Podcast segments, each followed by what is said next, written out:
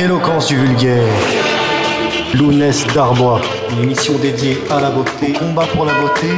Au programme. Pur son, rime de bâtard. Et pureté dangereuse. Une émission qui sera aussi, aussi un exemple du très beau français que des hommes qui n'étaient pas des hommes de plume écrivaient à leur époque. Je dis enculé ta race. J'ai rien fait, merde Éloquence du vulgaire.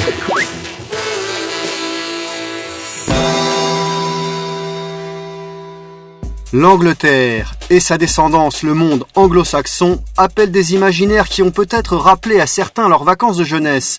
Les fameux séjours linguistiques ont été l'occasion pour les ados français des années 90 de se frotter avec ce curieux pays d'Angleterre, de profiter de son climat, de se délecter de sa gastronomie, de se déniaiser avec les filles pointrées prudes des samedis soirs des villes de taille moyenne, les Leeds, Newcastle, Croydon, York, Hereford, le samedi soir en Angleterre, un moment indescriptible de pagaille, de chair et de danger relativisé par l'omniprésence de la police et de la vidéosurveillance. Vous aussi êtes resté interloqué devant ce spectacle. Comment une telle culture de la déglingue pouvait-elle procéder de la nation qui a donné aussi le charme très léché de l'habitat, les portiques doriens, les heurtoirs à tête de lion, les grilles vernies, les fenêtres à croisillons, la Jaguar XJ Sovereign, le refuge les jours de pluie selon le rang social dans les pubs avec moquette ou derrière les murs en acajou des clubs de la bourgeoisie, le style Chelsea Girl, des filles en trench nouées sur une taille fine, ce charme automnal, élégant, des chaussures cirées, du col remonté, des uniformes, des universités anciennes. Et puis, dans le même temps, ces darons de 50 ans ingénieurs programmeurs très sérieux qui, le vendredi, organisent des bagarres de groupe parce qu'ils sont secrètement hooligans. Ce charme des blasons, des beaux stades et des derbies, West Ham contre Millwall, Sunderland contre Newcastle, puis Mancy, Manu, Borough, Darlow, et l'envers du décor dans l'underground des Firms, avec ce culte effarant de la baston de l'enfance à la retraite. Headhunters contre Naughty 40, County Road Cutters contre Red Army, F-Troop contre ICF. Dans chaque ville, le stade campe comme une église au milieu d'un quartier résidentiel pavillonnaire, avec au loin la baraque à frites du Fish and Chips et sa cheminée fumante.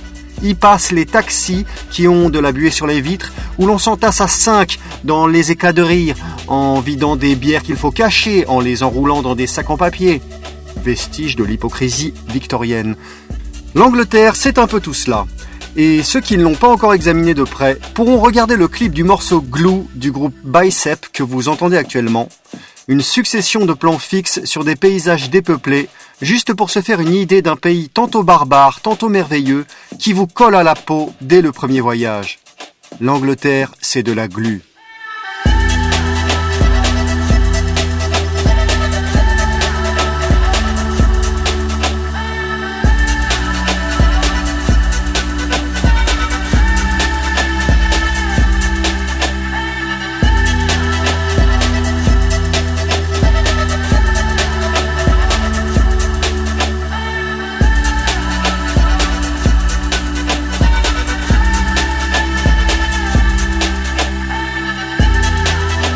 Les voyages forment la jeunesse, dit-on, et le patriotisme. Le jeune patriote français, pour parfaire son éducation, pour élever encore son niveau de conscience, son niveau d'exigence, pourra passer en Angleterre quelques semaines, quelques mois même, si possible, soit comme hôte, invité dans une famille autochtone, soit comme stagiaire dans une entreprise. Ceci pour observer, écouter et se taire. L'Angleterre est une marâtre, mais c'est une éducatrice, imbattable en matière de sens pratique.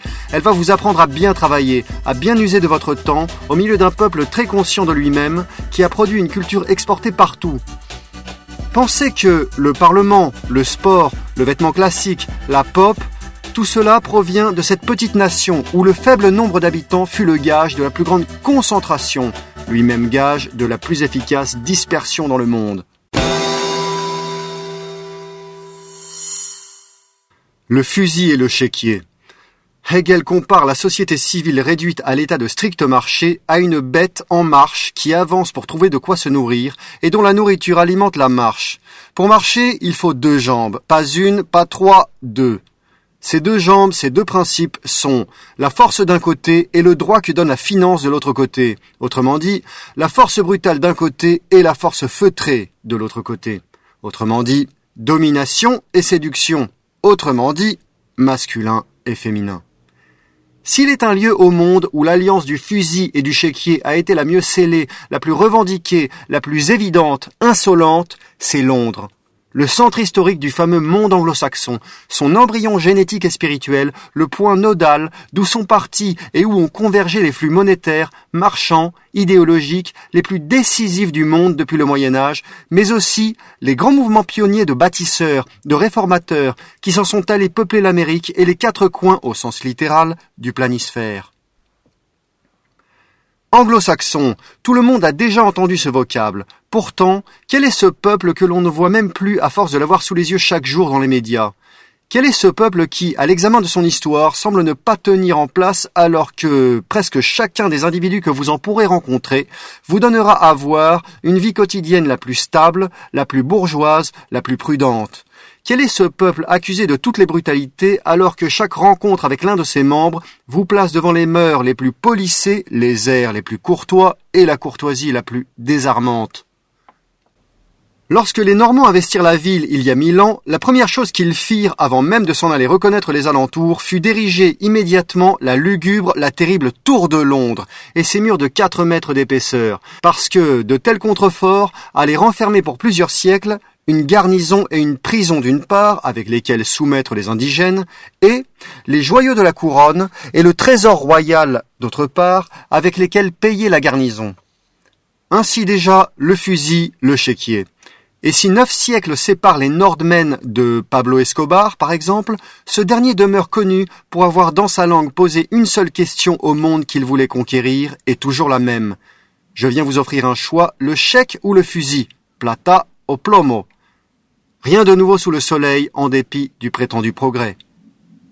Mais l'apport spécifique du monde anglo-saxon est d'avoir officialisé cette alliance dès le début, d'en avoir fait une institution et un système revendiqué, pendant que les civilisations voisines celtiques, germaniques et latines, c'est-à-dire, pour simplifier, les civilisations respectivement rêveuses, industrieuses et urbaines, n'avaient pas encore atteint ce degré de froideur et d'abstraction. Le monde anglo-saxon abrite la conscience d'une royauté, d'une mission qui est à la fois distincte du sémitisme sans lui être opposée, et très opposée à la France, sans en être entièrement distincte. C'est une royauté sans roi, et qui, se trouvant sans concurrent sérieux sur le plan de la force, peut imposer son droit et agréger d'autres nations à sa culture. C'est là la définition d'un empire. L'île de Grande-Bretagne, fertile, convoitée, était avant la bataille de Hastings peuplée par les Bretons ou Britons d'origine celte qui sont des paysans et artistes, par les Angles et les Saxons d'origine germanique issus des régions de Saxe et de Holstein que l'on croyait former la pointe nord du monde connu, l'angle du monde.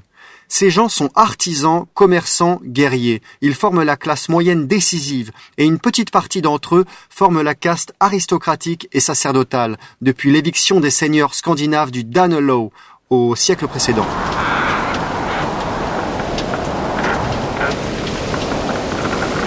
Transportons-nous maintenant dans l'espace et le temps.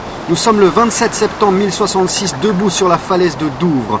Nous regardons plein sud en direction de la France et nous faisons la méditation suivante. Depuis la chute d'Athènes 1500 ans plus tôt, l'issue des guerres a reposé presque toujours sur l'infanterie et la cavalerie, sur des armées qui marchent, qui campent et qui gardent la frontière, notion très terrienne du droit romain et du nomos. Les Normands procèdent, eux, d'un autre nomos. Ils sont un peuple de la mer, dont les membres, lorsqu'ils décèdent, sont inhumés dans leur bateau à rame comme en un cercueil. C'est dire l'attachement de ces hommes à leur marine. Aussi longtemps qu'ils se transmettront leur savoir-faire nautique, ils seront des hommes libres qui domineront sur tous les autres hommes, incapables, eux, d'atteindre à ce niveau de maîtrise. Pour nous donner une idée du degré de courage, de force et de maîtrise technique des Normands, il nous suffira de passer un jour et une nuit en mer calme sur un gros bateau rassurant. Nous imaginerons alors accomplir une traversée semblable, mais sur un bateau à voile, sans cabine, au ras des flots, en plein hiver et en mer du Nord. Nous commençons à y penser. Autant dire que, pour qui sait survivre à un tel cauchemar, tout le reste n'est alors plus qu'une bagatelle. Chambardement. Au XIe siècle, la maîtrise des mers redevient la condition de la maîtrise des terres, comme à l'époque d'Athènes. Voilà qui renverse toutes les conceptions martiales connues depuis la République romaine.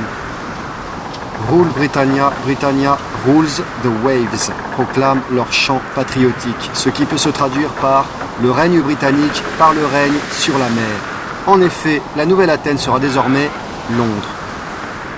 Et c'est une tonalité très légende du roi Krogold qu'il va falloir employer maintenant pour décrire le séisme qui va pour mille ans rebattre les cartes de la géopolitique en Occident et établir les règles d'un jeu toujours en vigueur à l'heure actuelle, un jeu paradoxal défavorable à la France alors qu'il provient de la France. En effet, si Londres a été l'ovule, le réceptacle, la matrice, le ventre qui a enfanté l'impérialisme anglo-saxon, c'est l'Anjou, c'est l'Artois, le Cotentin et le Finistère qui tous ont fourni par leurs bataillons les gamètes mâles de la fécondation.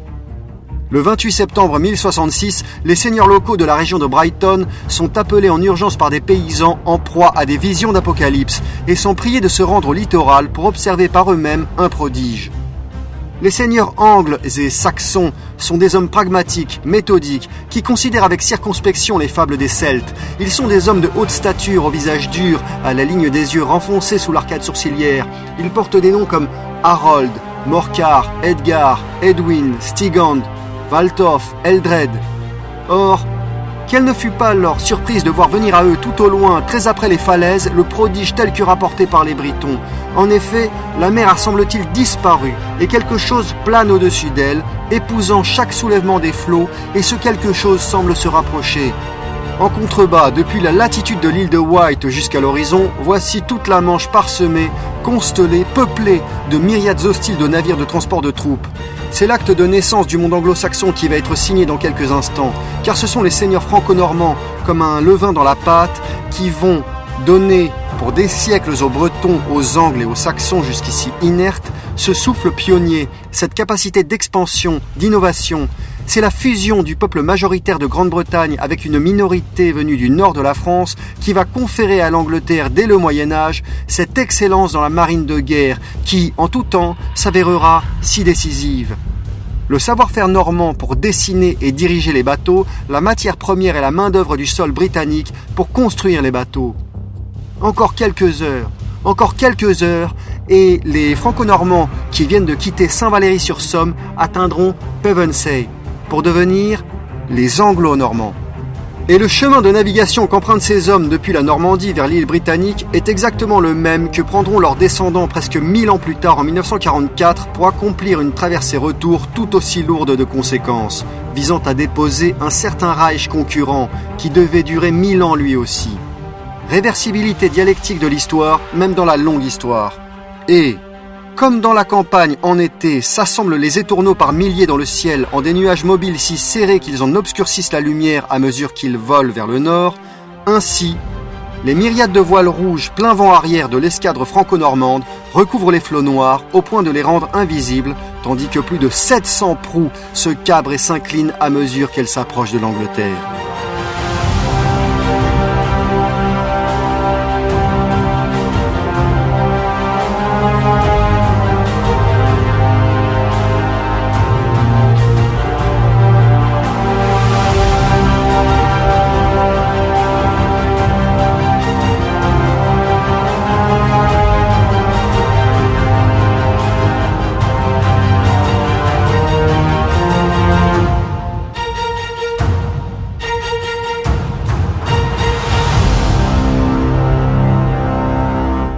Bref, ce n'est pas un cours d'histoire que nous voulons donner ici, mais un ensemble d'aperçus pour aider le patriote français à étudier le pire ennemi historique de sa nation, l'Angleterre.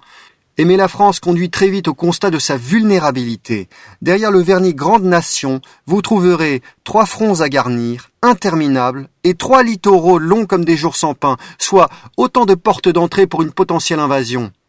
En protégeant trop le menton, on découvre le foie, apprend-on en boxe, en boxe anglaise ainsi de la défense d'un vaste pays.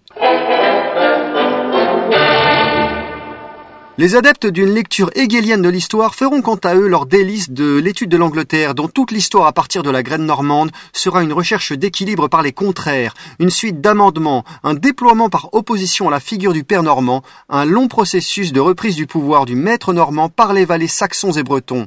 quelques éléments distrayants vous seront donnés dans notre dossier Histoire profonde de l'Angleterre, en bonus, accessible aux auditeurs qui contribuent au financement participatif. Car, vous le savez, rester indépendant du youtubage requiert du temps de travail collectif. Ainsi, pour un lounès qui parle en pleine lumière, il y a six camarades qui travaillent dans l'ombre pour réaliser, arranger, diffuser. Dans l'ordre alphabétique, il s'agit de Antoine, Bruce, Yann, Pierre, Romain et de Monsieur V. Si j'étais mauvaise langue, je dirais que c'est là une métaphore de la France et que les arrivants qui croient exister par eux-mêmes ne brillent en réalité que par le travail discret de fond des Français actuels et de leurs prédécesseurs. Comprenne qui pourra, et c'est valable pour moi le premier. Et donc, les camarades français expatriés de Londres qui nous écoutent au coin du feu depuis leurs jolis appartements de Paddington, Chelsea, South Kensington, et ceux répartis dans le Commonwealth, et ceux restés en France à défendre la nation, peuvent aider la bonne cause par une mensualité, même de 10 euros, à la rédaction de combat. Quittez tout, vous trouverez tout, disait Saint François d'Assise, Quittez 0,2% de vos revenus mensuels pour vos camarades, dit votre bonne conscience. Quant à tous nos autres auditeurs qui ont des familles et des fins de mois juste juste, vous serez d'une grande aide en consacrant non pas vos sous, mais votre temps pour remonter, pour relayer, référencer le travail produit ici jusque sur des plateformes grand public qui ont banni ER. Faire connaître, faire aimer la bonne cause. Non pas seulement cette émission, mais toutes les autres et les articles de fond. Si vous aimez le travail réalisé, aidez-le en le faisant mieux connaître via des comptes sympas sur YouTube, Instagram, Twitter, etc. Ne croyez pas que nous soyons si forts que cela, c'est vous qui, par des contributions discrètes, pouvez tout, qui pouvez faire que la contre-culture devienne la culture. Dans Histoire profonde de l'Angleterre, notre dossier secret accessible en bonus, vous saurez tout sur les raisons de l'insolence anglaise, sur son aberrante suprématie, sur sa doctrine diplomatique jamais attaquée. Nous passerons en revue les étapes de sa politique très anti-française et les victoires méconnues de la France sur cet empire. Depuis Édouard III jusqu'au renoncement officiel de leur monarchie à revendiquer la couronne de France, retour à la raison qui n'interviendra qu'au XIXe siècle. Vous saurez tout sur les Whigs, importateurs et diffuseurs du premier spyware de l'histoire, la franc-maçonnerie. Rendez-vous donc sur la page des bonus. Un génie messianique propre, le monde anglo-saxon et l'Alliance. La Russie et Moscou sont considérés par certains théologiens orthodoxes comme la troisième Rome. Mais que dire alors de la nation immense qu'a enfanté la petite Angleterre et qui s'appelle l'Amérique? Le 11 novembre 1620, c'est la stupeur pour les peuples européens pionniers qui descendent du Mayflower. Les voilà en un pays immense, aux hivers durs, aux mi-saisons très colorées, aux étés très chauds, aux campagnes très florales, très giboyeuses, sous un ciel presque toujours bleu. L'étonnante météo américaine qui offre en moyenne plus de 200 jours de beau temps par an. Cette nature exubérante crie à ses mystiques que c'est ici la terre promise. L'Amérique, offre à ces hommes profondément chrétiens la réalisation des promesses de la Bible, une deuxième chance dans la vie, une possibilité de recommencer depuis le début, dans des conditions favorables cette fois. C'est écrit à plusieurs endroits de la Bible, Dieu oubliera vos iniquités, pardonnera vos fautes, et vous donnera un nouveau ciel et une nouvelle terre. Il essuiera toute larme, vous serez son peuple et il sera votre Dieu, etc. Ainsi, les hommes se mettent au travail dans un pays où chaque jour ils font l'histoire de leurs propres mains, alors que jadis ils subissaient l'histoire. Ils étaient de l'ancienne Europe, spirituellement de l'Ancien Testament. Les voici dans le Nouveau Monde, à vivre la Nouvelle Alliance et pour construire des sociétés nouvelles. La Nouvelle-Angleterre dans la région de Boston, la Nouvelle-Écosse au nord-est, la Nouvelle-France au nord, la Nouvelle-Hollande dans la région de New York, la Nouvelle-Suède plus au sud dans la région du Delaware, la Nouvelle-Allemagne, puisque la majorité des pionniers du Midwest et du Texas étaient d'origine allemande. La Nouvelle-Espagne en Amérique du Sud et qui monte jusqu'à San Francisco sera l'exception avec le Québec. Ces deux régions d'Amérique sont les seules qui ne seront pas entièrement anglicisées. Sauvegarde qui tient non à l'origine des habitants, mais à leur religion catholique, substrat inassimilable par la culture WASP. Culture dont le centre historique aux États-Unis est la Nouvelle-Angleterre, région dont le centre historique est bien sûr l'Angleterre. La Nouvelle-Angleterre, c'est la réserve anglaise des États-Unis, historiquement puritaine et traditionnelle. Bien qu'elle soit très marquée à gauche aujourd'hui, il s'agit d'une gauche sociétale mais bourgeoise, formée en réaction à la souche chrétienne qui, elle, contrairement à ce que l'on peut croire, est silencieuse, jamais fanatique. La bourgeoisie de gauche de la côte Est, ce sont nos bobos en pire. Voir à ce sujet la scène dans le film Aviator de Scorsese où Howard Hughes est forcé de déjeuner avec la famille de Audrey Hepburn. Pourtant, la Nouvelle-Angleterre est la partie sérieuse, prestigieuse des États-Unis, la plus proche, du moins dans les formes, de son Europe ancestrale.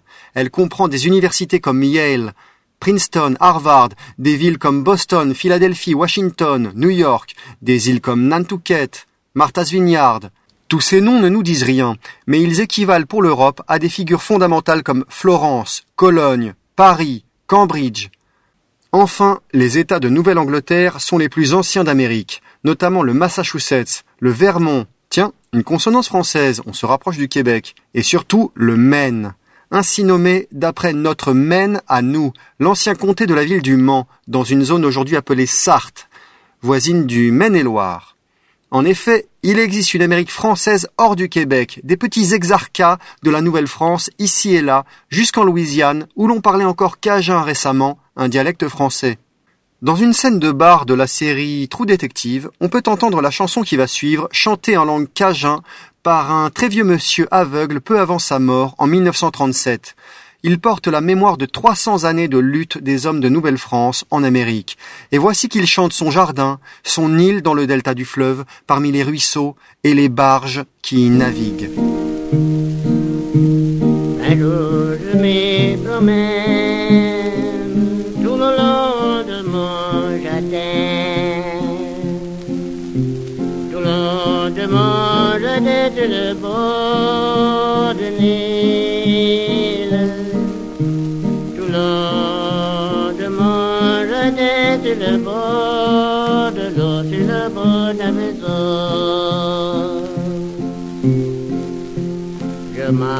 M'aperçois d'une belle de trente morts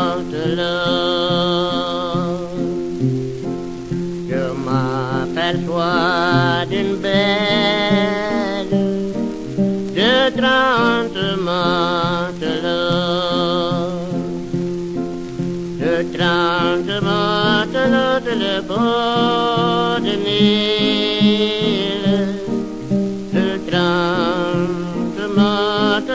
le de Nil, de le bord de maison. Les deux plus jeunes de trente chantent une chanson. Chantent une chanson sur le du Nil. Chantent une chanson sur le bord l'eau, sur le d'un vaisseau. La belle chanson qu'il chante j'aimerais la savoir. Ma belle chanson qu'il chante, j'aimerais la savoir. J'aimerais la savoir sur le bord du Nil. J'aimerais la savoir sur le bord de l'eau, sur le bord de la maison. Ma belle, rentrez dans ma part, je vous la montrerai. Ma belle, rentrez dans ma je vous la montrerai. Je vous la montrerai sur le bord de Nil. Je vous la montrerai sur le bord de l'eau, sur le bord d'un. Quelle fut la place de la France d'un point de vue biblique et mystique? La France a joué le rôle de Cyrus, un souverain étranger qui combat pour le peuple élu et dont Isaïe dit qu'il détient une parcelle de l'élection, qu'il est en partie le Messie. Oui, la France est probablement l'un des rares pays du monde à détenir sans le savoir un rôle qui la dépasse. Ses ennemis, eux, le savent, d'où leur acharnement. La France a aussi joué le rôle de Cyrus pour les gens du décret Crémieux en Algérie, une conquête qui libère. Le problème, c'est l'ingratitude des libérés envers les libérateurs, l'ingratitude des hommes qui, comprenant qu'ils vous doivent leurs bienfaits, vous en veulent pour cela. Et cela porte un nom, la névrose, et a un remède, la gratitude. Le messianisme américain. Au XVIIIe siècle, l'Amérique c'est la Nouvelle-Angleterre, des colonies se rapportant au nom des souverains britanniques. Géorgie pour le roi George, Caroline pour le roi Charles, Virginie pour la reine Élisabeth, surnommée Reine Vierge, car jamais mariée. On peut faire une lecture religieuse de l'histoire des anglo-saxons comme une sorte d'accomplissement alternatif du texte biblique dans l'histoire, puisque c'est dans leurs états nommés d'après l'Ancien Monde qu'ils fondent le Nouveau Monde, comme dans la dialectique Ancien et Nouveau Testament. Certains films américains peuvent aider à creuser cette thématique, notamment Ghostwriter de Polanski, Nixon de Oliver Stone, Raison d'État de Robert De Niro, A Serious Man de Joel et Ethan Cohen, la série True Detective, puis les films de Scorsese, en particulier Gangs of New York et Aviator. Du point de vue puritain, américain, l'Angleterre, c'est l'Égypte de Pharaon. C'est le pays de servitude où il fallait travailler sans accéder à la propriété privée, se cacher pour prier le vrai Dieu. C'est le pays du matériel, de la puissante armée et de l'administration qui soumet une à une les nations de la terre et qui menace de soumettre le peuple de terre promise, l'Amérique. C'est le pays où Élisabeth Tudor d'Angleterre a fait tuer Marie Stuart d'Écosse de peur qu'elle ne règne à sa place. Élisabeth, Marie, dans l'Évangile, sont des cousines et amies, non des rivales. L'Angleterre accomplit parfois tout à l'envers. Pour échapper à l'Angleterre, il a fallu fendre la mer Rouge en deux, soit faire la traversée de l'Atlantique que l'on disait impossible. Ceci poursuivi par la haine de Pharaon qui veut récupérer ses richesses. Ce sera la guerre d'indépendance américaine à partir de 1776. Les treize colonies de 1732 sous l'égide de Londres se retrouvent après Yorktown, treize à table, voire évangile. Elles se retrouvent à égalité en une confédération de fait et sans autorité unificatrice, et elles se scindent en deux camps en 1861. Le nord, le sud. Ceci rappelle Juda et Israël, royaumes du nord et du sud, qui pour se réunir auront une guerre effroyable avec des transhumances, des déportations, etc. C'est l'épisode de Babylone. Well, I sold me horse and cow, me little pigs and sow, me little plot of land, and I departed, and me sweetheart Brid McGee, I'm afraid I'll never see. Le film Gangs of New York de Scorsese montre en un seul plan séquence absolument célinien le phénomène. Les Irlandais arrivent tout juste à New York depuis leur bateau d'émigration, ils posent le pied sur le quai numéro 1, ils sont recensés, acceptent l'enrôlement comme soldats pour gagner de l'argent, sont immédiatement rembarqués sans avoir quitté le port depuis le quai numéro 2 sur des vaisseaux de transport de troupes direction le sud pour aller se battre entre blancs pour le droit des Noirs dans la guerre de sécession. Et le plan séquence continue de panoter jusqu'au quai numéro 3 où l'on voit quoi? Où l'on voit les bateaux du trajet retour qui reviennent du sud et qui débarquent les soldats irlandais sous forme de cercueils. Puis la guerre prend fin, le nord et le sud se réunissent, et la Bible dit, ils ne seront plus deux peuples mais un seul peuple, et je ne ferai plus de distinction. Ceci sous le patronage de, de Abraham, le père d'une grande nation en qui seront bénies toutes les familles de la terre, c'est Abraham Lincoln. I, I thought myself in luck to be fed on Indian buck and old Ireland, the place that I delight in. But with the devil I do say, curse America. For I am sick and tired of this hard fighting. Oh, here's you, boys. Now take my advice. To America I'll have yous not be coming. There is nothing here but war, where the murdering cannons roar. And I wish I was at home in dear old Dublin. Je libérerai les captifs, dit la Bible. Fin de l'esclavage. Et fin des armateurs de bateaux d'esclaves type Monsieur Aaron Lopez de Newport, contributeur du Taureau, pour ceux qui veulent chercher. Donc la fameuse Amérique puritaine que l'on ne connaît que par médiamenteurs interposés a tout à fait raison de croire à son élection. Elle en a tous les indices. Et la Bible et l'histoire en cours forment une seule catégorie pour ces gens. C'est la vie quotidienne. Comprenons qu'ils avaient tout lieu de discerner dans le grand lac salé de l'Utah une seconde mer morte, par exemple, qu'ils avaient tout lieu de voir dans certaines mœurs hideuses des Indiens la persistance des Jébuséens, Amoréens, Amalécites de la Bible, que Dieu commandait de chasser de la terre promise pour en prendre possession.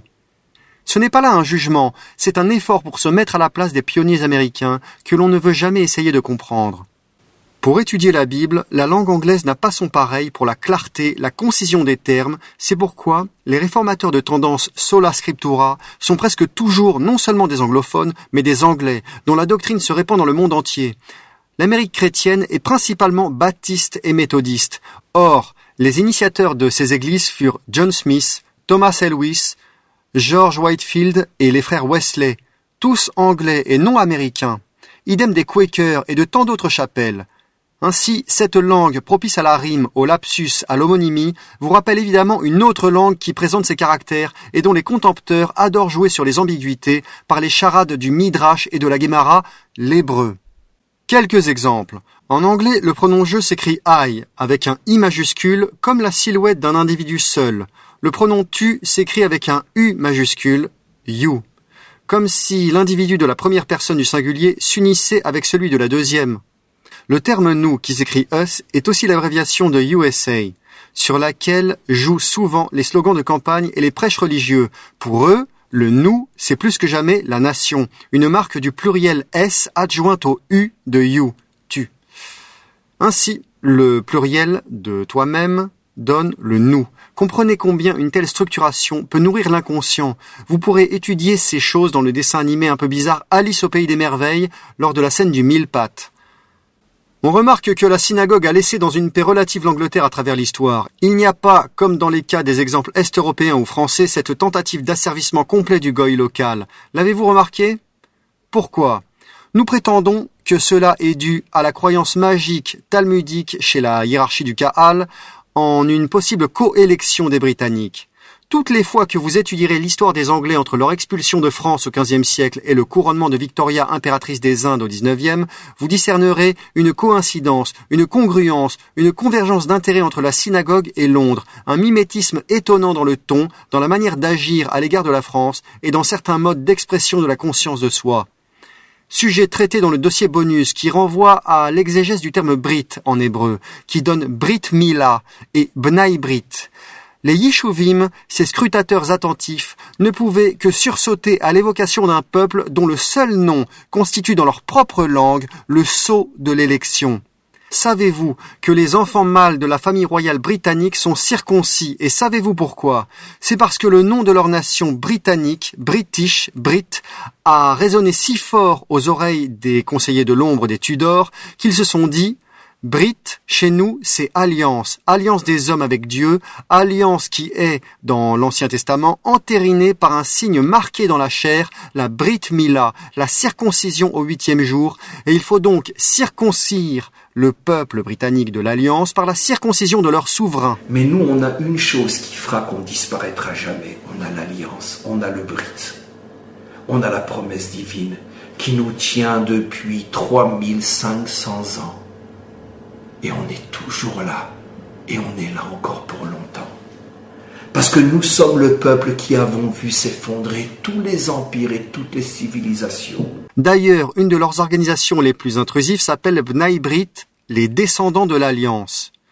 Encore un élément parmi d'autres. Le deuxième ordre de chevalerie le plus important d'Angleterre s'appelle l'ordre du bain, qui renvoie à des rites purificatoires allégoriques anciens, mais qui peut rappeler aussi le mikvé. Si la synagogue trouble rarement la paix britannique, il en va autrement de son attitude à l'endroit de l'Amérique.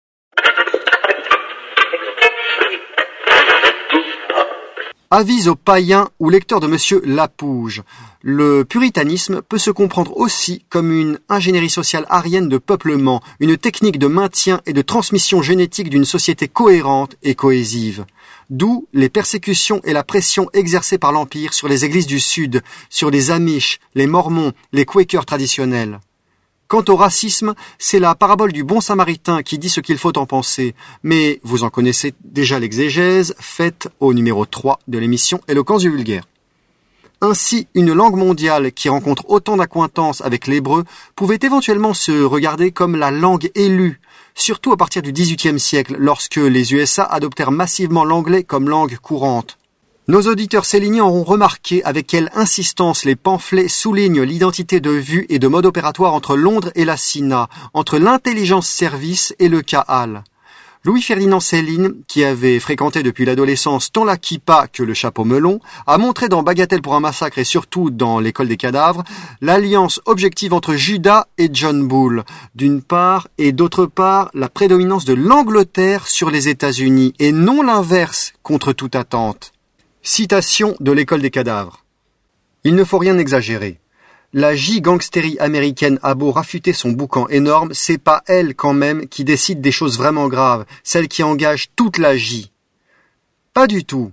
Dans les conciles décisifs de la politique J mondiale, Washington compte pour du beurre. Le personnel politique J américain s'est toujours, partout, démontré d'une connerie sans nom. Il n'a pas le droit à la parole. C'est Londres l'hypocrite qui garde la haute main, le pouvoir très absolu, par l'intelligence service, de guerre et de paix. Washington ne rame qu'à la traîne avec son carteron marrant de féodaux de la conserve et du soutien-gorge, héberlui du dollar, vieux aventuriers goujatiers, exhibitionnistes, analphabètes retraités dans les protocoleries gâteuses. Washington Lacon n'ose jamais, ne prend jamais sur la scène mondiale d'initiative majeure. C'est toujours Londres qui la règle dans toutes ses allures, fringante, endiablée, sournoise, sermonneuse. C'est Londres aussi qui règle Moscou dans ses perversités geôlières, ses partous d'aveux spontanés, autant, pas plus, mais pas moins, qu'elle oriente tous nos orients, nos loges, pas souveraines, nos trébuchets ministériels, notre démocratie française haletante. On leur demande jamais d'idées, surtout pas d'idées, on leur en fait grâce. Les J américains sont célèbrement idiots, atterrants de sottises. Voyez Roosevelt, Otto Kahn, Morgenthau, Phelan, Baruch, Rosenthal. Regardez ces têtes de cons. Sottises en personne. Londres se méfie de leurs idées pire que de la peste. Les J américains ne se mettent en branle qu'au commandement de la cité pour déverser leurs brocantes à toute berzingue, toute leur quincaillerie, le crédit, leurs huiles puantes, leur tintamarre, leur filmerie, où on leur dit ici, là-bas, à l'endroit juste. Tous les déclics de la guerre, de la paix sont à Londres. Voilà, ça c'était l'école des cadavres. Et maintenant un petit extrait de Bagatelle pour un massacre. Puisque nous sommes en Angleterre, savez-vous que l'intelligence service anglais, création de Cromwell, constitue en fait le super gouvernement d'Angleterre, organisme occulte aux ressources illimitées, bien au-dessus des monarques et du Parlement, émanation J, entièrement à la dévotion des intérêts J, de la politique mondiale J.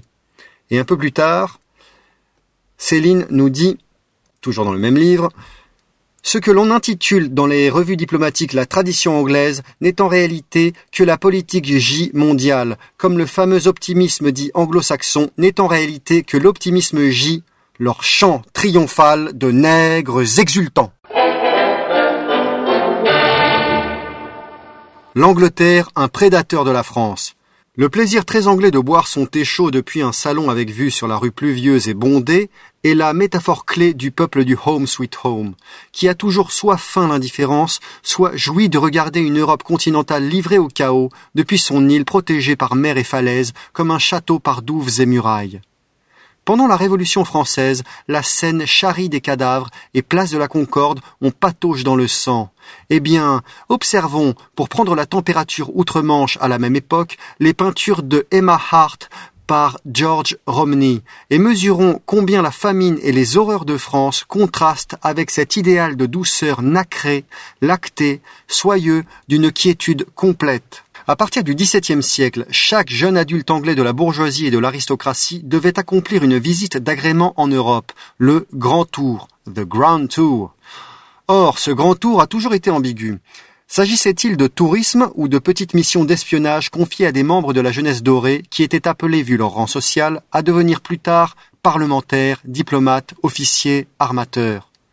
Paul Morand, diplomate français anglophile et fin connaisseur des lieux, remarquait dans Nos Angleterres que ce pays est un faisceau de contraires, propre à séduire chaque segment de marché pour des raisons propres à chacun. En effet, pour les conservateurs, l'Angleterre, c'est la monarchie, c'est l'héraldique, l'intransigeance des Tories, la répression des émeutes, la chasse à cour, les clubs, les coffres-forts, la xénélasie.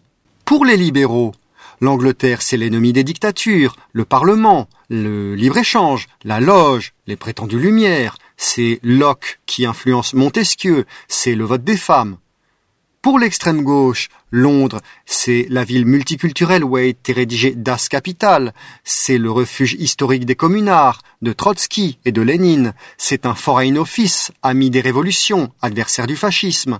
Pour les artistes, l'Angleterre c'est le pays du lyrisme et de l'excentricité, du flower power, de Woodstock et de Paul Smith. Pour les bourgeois, c'est le pays des portes laquées, des bureaux avec moquette, de la respectabilité compassée, etc., etc. En mettant tout le monde d'accord, l'Angleterre seule a une vue panoptique du monde, elle tient dans sa main des contraires ennemis les uns des autres, qui en se télescopant s'annulent et ne peuvent s'unir contre elle. Et si l'Europe du Nord est une main, ces quatre composantes slaves, scandinaves, germaniques et françaises, qui se jouxtent les unes les autres, sont comme des doigts qui trouvent une Angleterre placée comme un pouce en opposition. Et quand les affaires vont mal, on ferme le poing. Et c'est le pouce qui scelle toute fermeture du poing. La culture anglaise par la captation.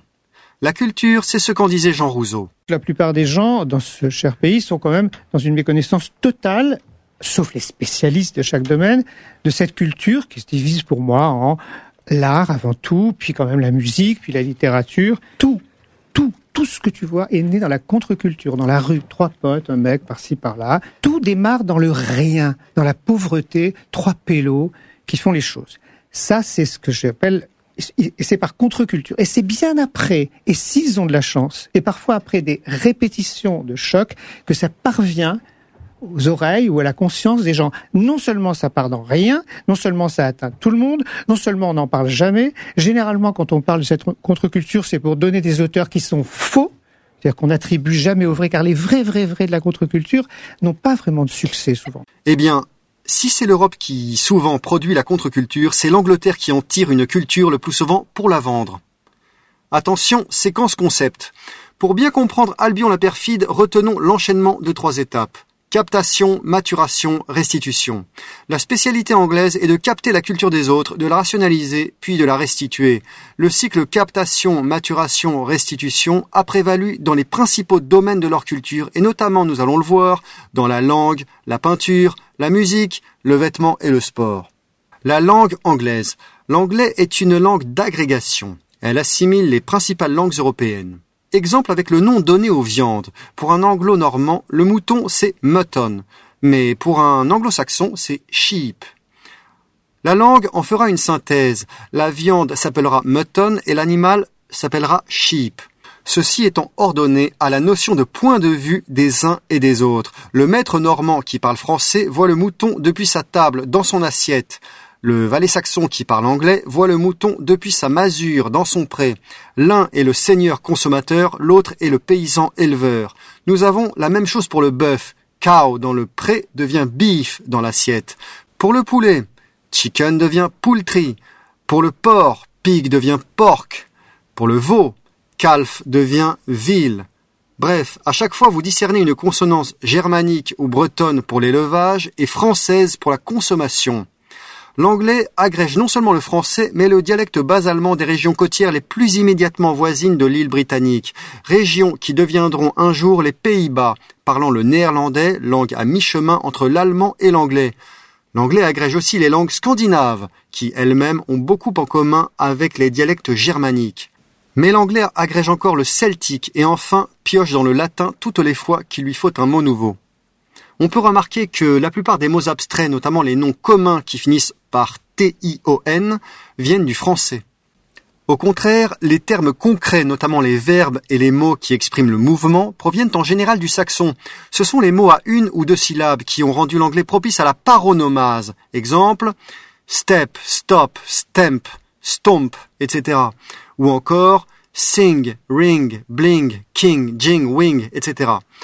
Le principe est simple comme un Rubik's Cube. Avec un noyau immuable, vous pouvez, en changeant un seul paramètre, accéder à des dizaines de combinaisons possibles. Ceci a rendu l'anglais propice au paronyme et à la rime, en poésie mais aussi en rap. Hélas. Looking, if you're taking if you're taking the word at face value and you just say orange, nothing is going to rhyme with it exactly. I- If you enunciate it and you make it like more than one syllable, orange, you could say like, uh, I put my orange four inch door hinge in storage and ate porridge with George. Voilà pour la grammaire. Quid de la prononciation? Vous connaissez cette prononciation unique qui charme l'oreille des snobs. Rien de plus horripilant, d'ailleurs, qu'un monsieur Dubois qui habite rue des Bézives et qui parle anglais en faisant l'accent pour montrer allez savoir quoi. Bref. Bien qu'elle comporte des accents toniques et des H aspirés, l'anglais est la seule langue au monde qui ait autant soigné la prononciation de la lettre R, qui est la lettre test pour euh, presque tous les idiomes. De la manière dont un peuple prononce le R, vous pourrez préjuger presque à coup sûr de la douceur ou de la brutalité de ses mœurs. C'est le R qui fait de l'anglais une langue aux tonalités incisives mais jamais raclantes, avec un certain maintien, maintien qui se perd dans l'accent américain en se relâchant par un enroulement excessif du R. Pourtant, après une heure à entendre même du très bel anglais Shakespeare, je n'ai qu'une envie, c'est de vanner avec mes potes en argot dauphinois. Question de goût profond.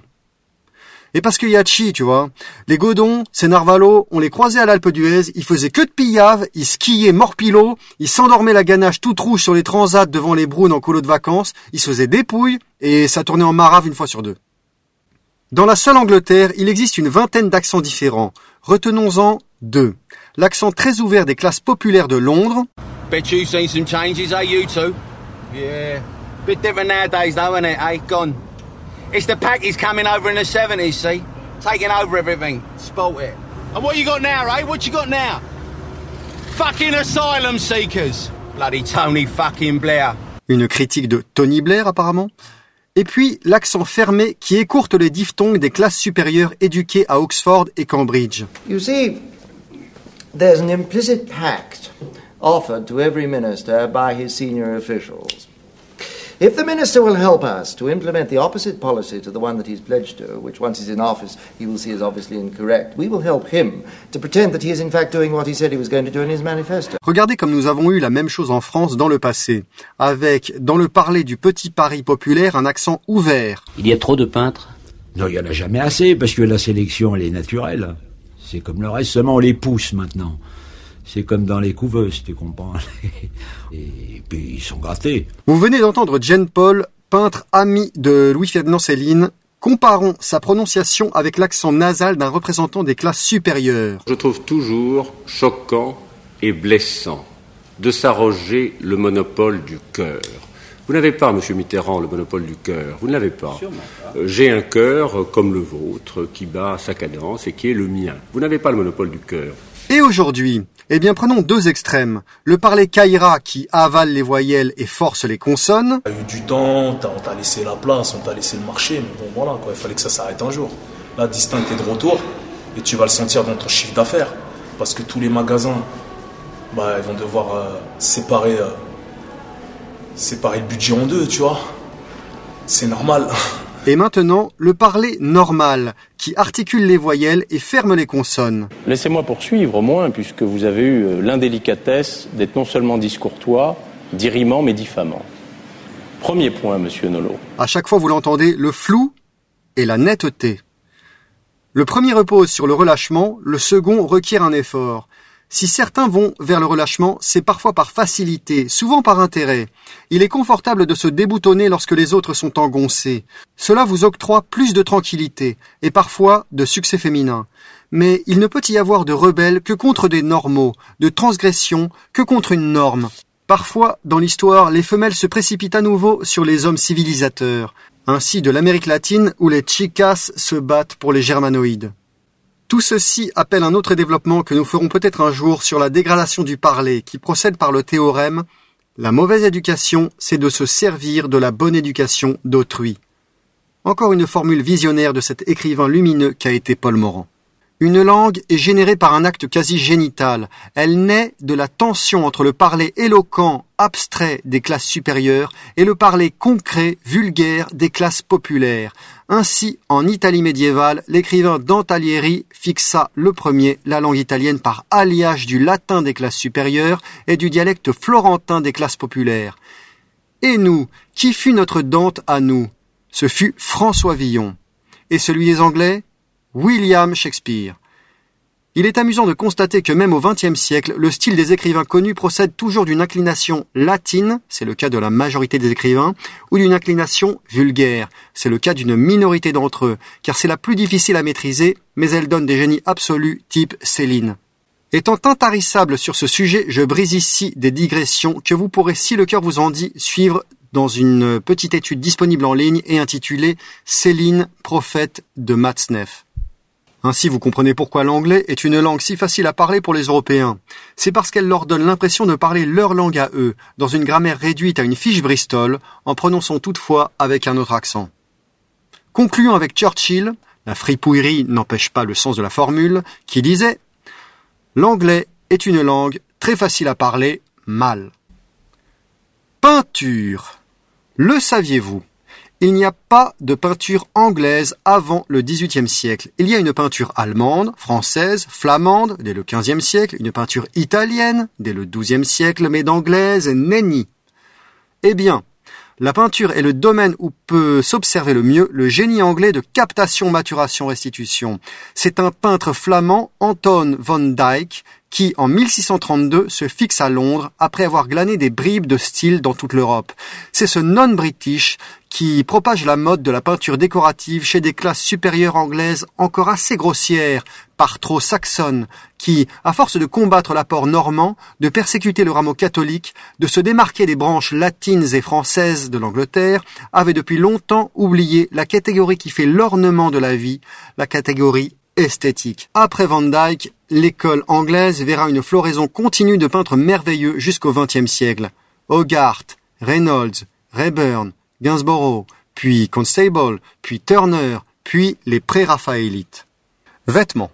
Alors que le costume cravate tel que nous le connaissons vit ses derniers jours, rappelons que la fixation de ses formes tient au londonien Brumel, 1778-1840, qui lui-même avait examiné les différentes modes masculines européennes dans un grand tour, pour les agréger, les simplifier et les restituer dans ce que l'on a appelé le complet veston.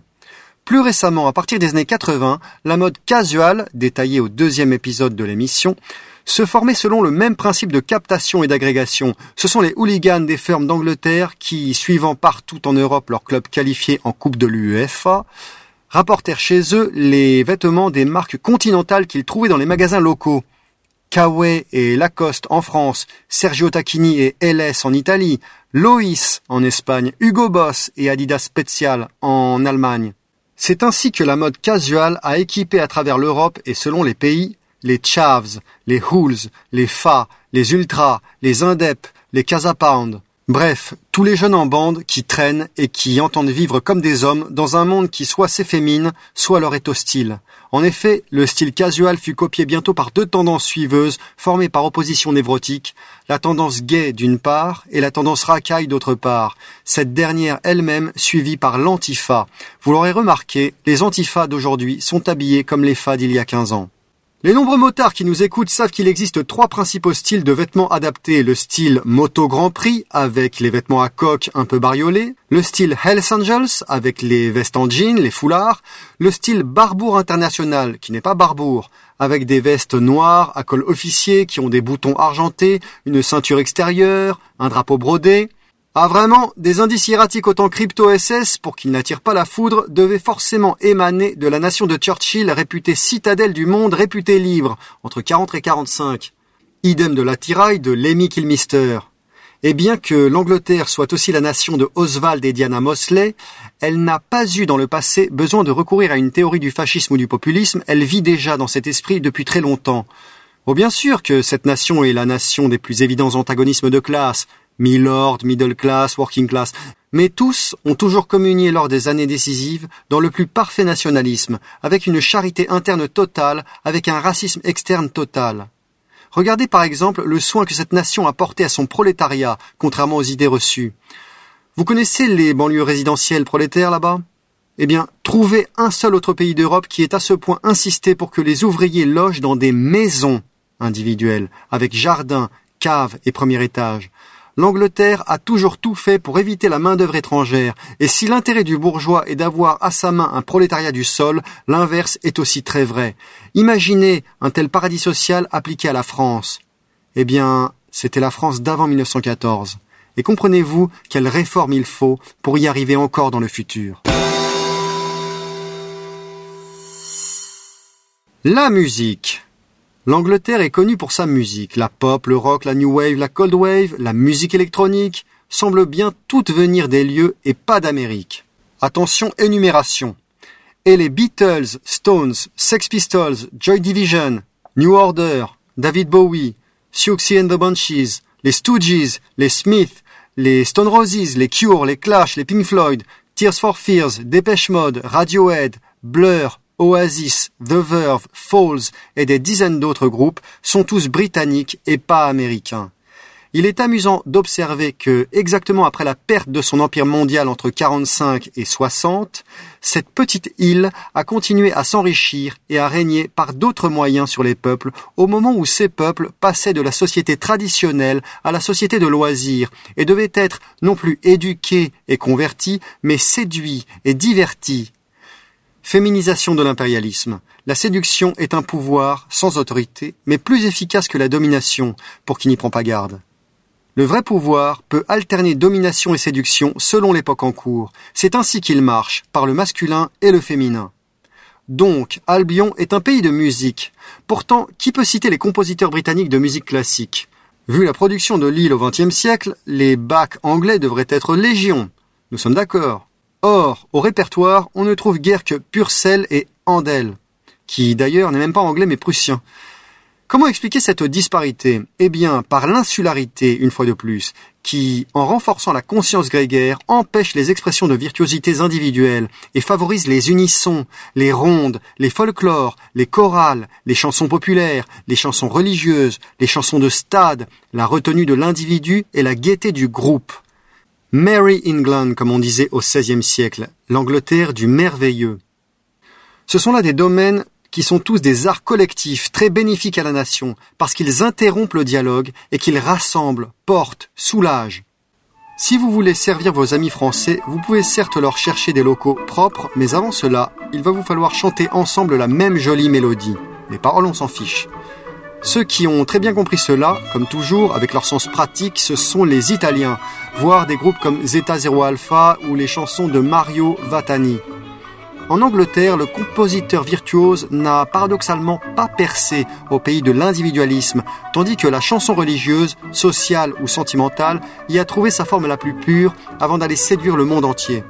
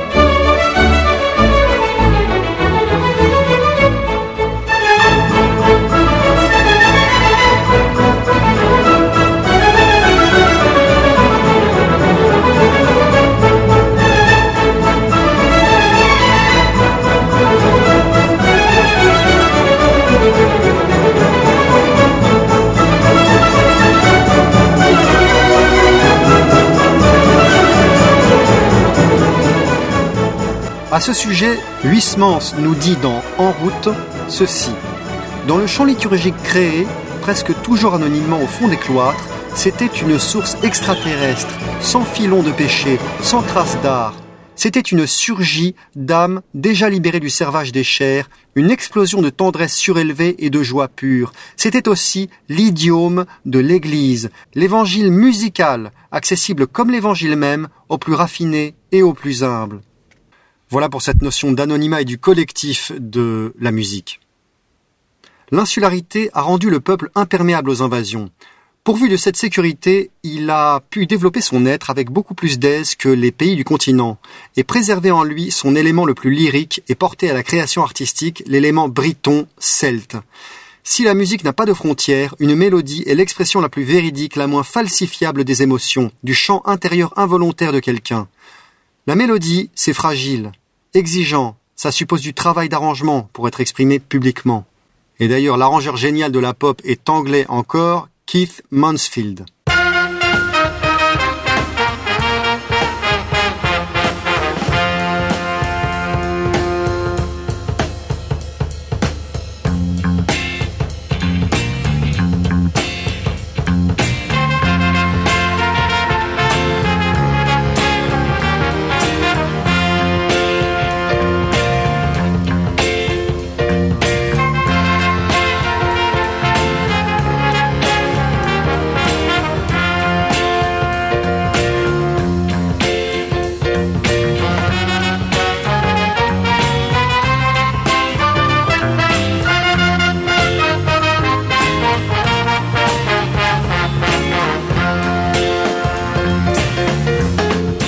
Mais la mélodie sort comme ça, comme une grâce, par action divine, selon l'étymologie même du mot enthousiasme, et elle parle immédiatement à tout le peuple qui la reprend en cœur.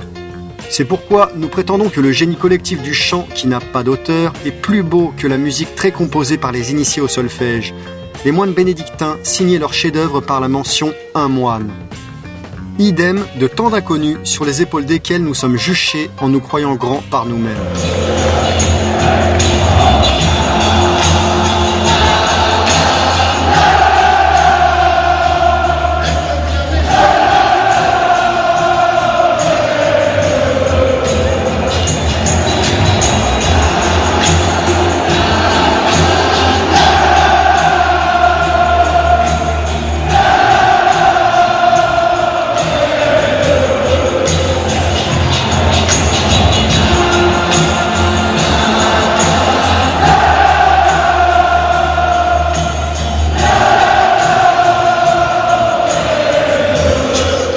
Hey Jude chanté par le stade de Brentford. Les Beatles avaient le sens imbattable des mélodies, mais beaucoup d'entre elles, pour qui cherche un peu, va trouver qu'elles ont d'heureuses parentés avec les répertoires religieux et populaires du Moyen Âge et de la Renaissance. La France est demeurée heureuse jusqu'au rigodon, disait Céline. En Angleterre, le rameau breton a eu toute largeur pour se développer. D'ailleurs, certains Anglais ont des noms voisins de nos Bretons à nous. Trévis Dick chez nous, Trévis Thick chez eux.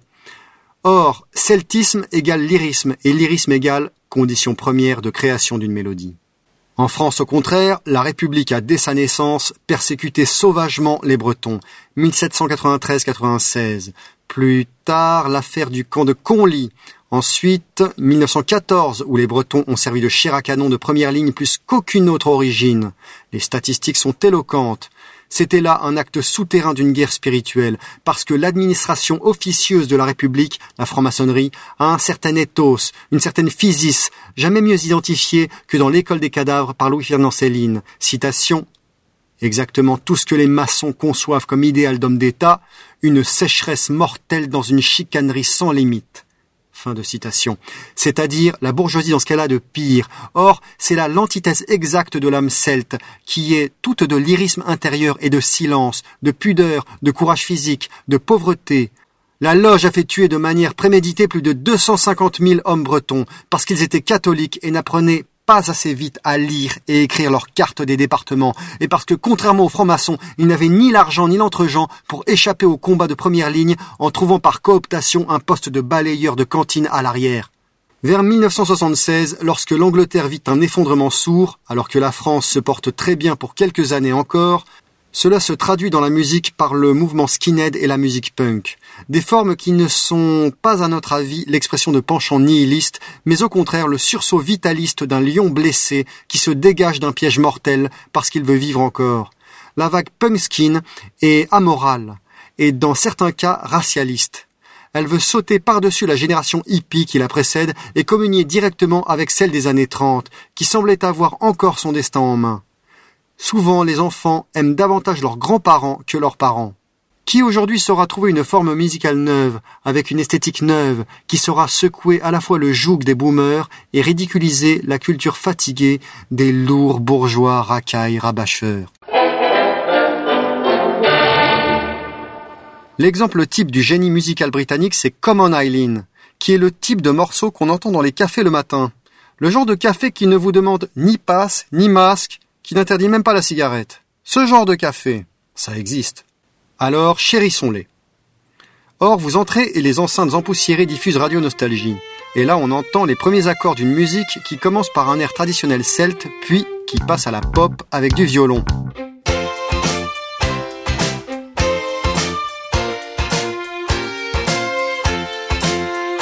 Puis après le break, c'est carrément de la chanson de stade, le genre Ten Men Went to Mow à Stamford Bridge, où l'on tape sur les tables à deux mains avec tous les potes en suivant le rythme lent d'abord, puis de plus en plus vite en braillant les paroles.